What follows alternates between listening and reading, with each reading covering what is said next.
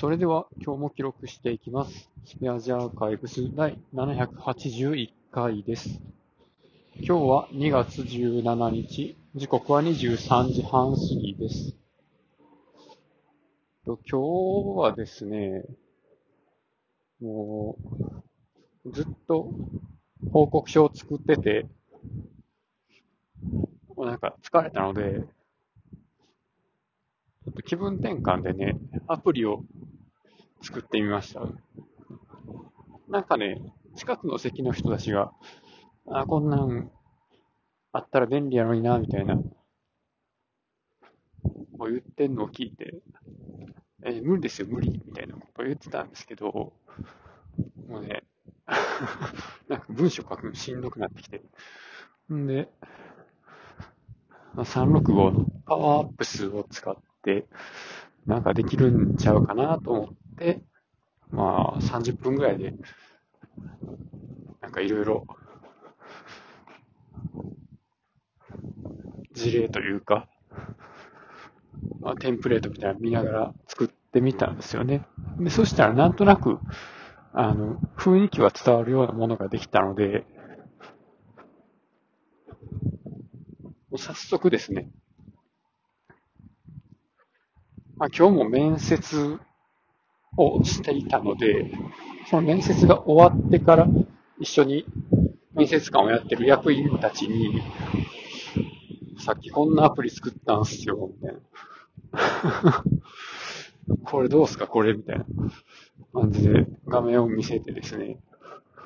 これめっちゃ使えるやつやん、みたいな、あの、そういうリアクションをいただきました。まあね、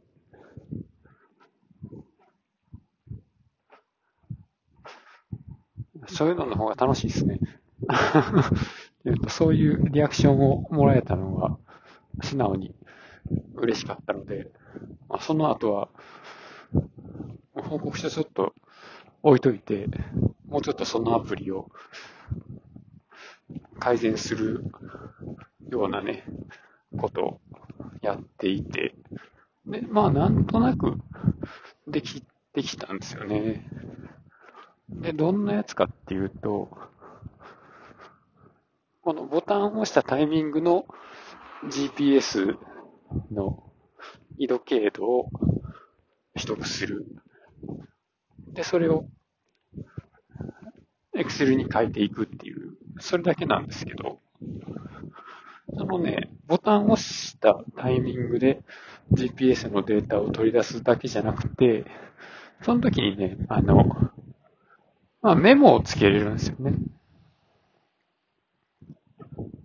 まあ、だからこの時間帯はこの場所にいました。っていう。で、そこでこういうものを見ましたみたいなね。なんか例えば、この地点を調査しているときに、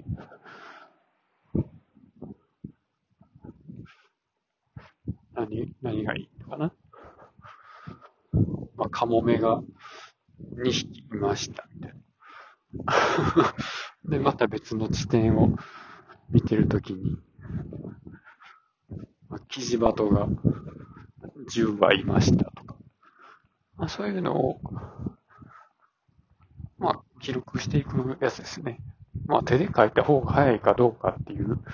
はちょっとありますけど、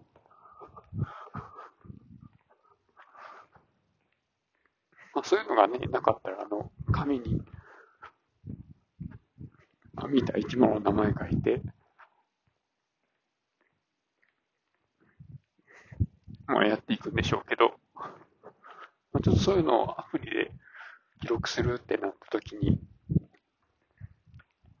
まあ、その、なんでしょうね、メモと時刻と GPS のデータが、もう、だっと、クラウド上の Excel ファイルに上がってこれれば、まあ、現場で調査している人が、まあ、そういうことをや、現地でやってる間に、そのデータを、社内の人が見て、で、QGIS とかの GIS のァイルとしてその CSV を読み取れば、まあ、この時点でこういうものを見ましたみたいな そういうね、まあ、作業がすごくスムーズに連携できるな、みたいな。あとはね、それね、写真も撮りたかったんですけど、写真のね、データの保存方法とか、その辺がよくわかんなかったんですよね。写真の色経度と、あとは、どの方角を向かって撮ったのか、その辺が撮れればいいんですけど、そこをね、あの、瓶のチャットに聞いてみたんですよね。そしたら盛大に騙されたっぽくてですね。そのカメラコンポーネントを追加して、それをストリームでコレクションに保存した場合に、そのコレクションの中で、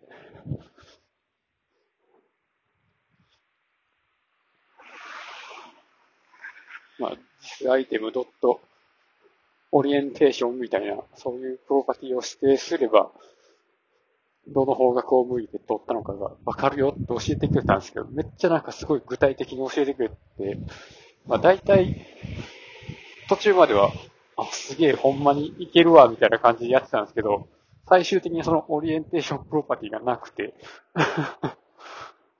ここまでのやつが何やったんや、みたいな。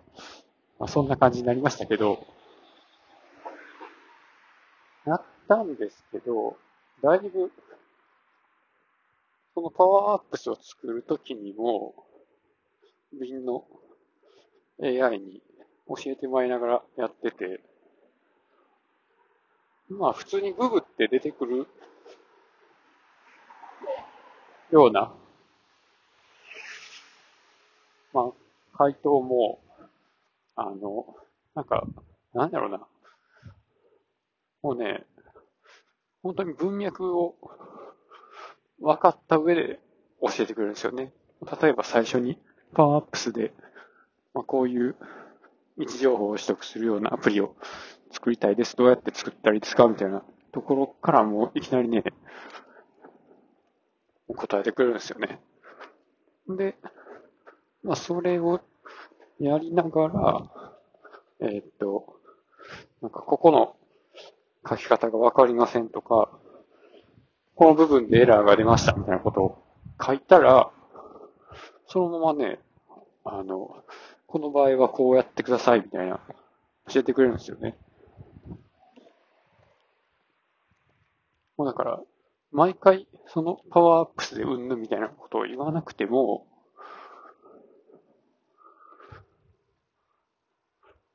もうね、パワーアップスの話してんなっていうのが分かった状態で、教えてくれるんですよね。それとか、なんか動かんくなったんやけど、みたいなことを言ったら、原因の切り分けをしようとしてくれてるんですよね。このデータの保存先はどこですか？とか逆に質問してきたりとかね。